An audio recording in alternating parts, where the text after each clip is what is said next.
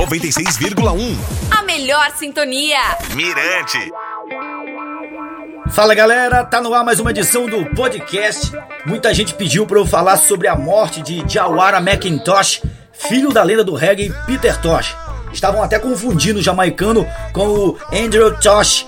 É bom lembrar que Peter Tosh deixou quatro filhos, entre eles o Jawara McIntosh.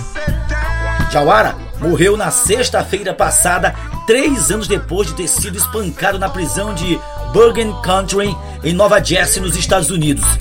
Sem nenhum antecedente criminal, Jawara, também conhecido como Tosh One, cumpria seis meses de detenção após ser flagrado na posse de porções de maconha.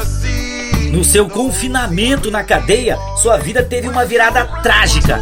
Em fevereiro de 2017, Tosh One foi brutalmente atacado pelo prisioneiro Kerry Caron, que lhe causou graves lesões cerebrais.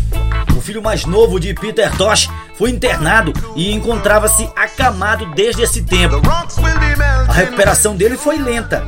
Sua mãe e sua irmã Nayambi sempre estiveram perto dele e lutam por justiça.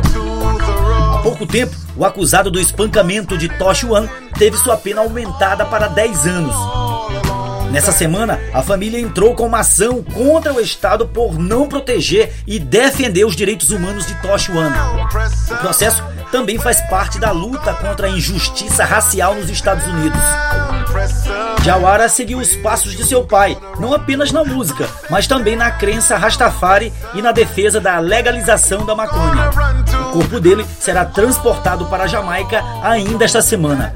Ele deixou quatro filhos. No mais, até a próxima semana. Cuidem-se. Mirante FM 96,1. Siga Mirante FM nas redes sociais e acesse mirantefm.com. 96,1 FM. Mirante FM.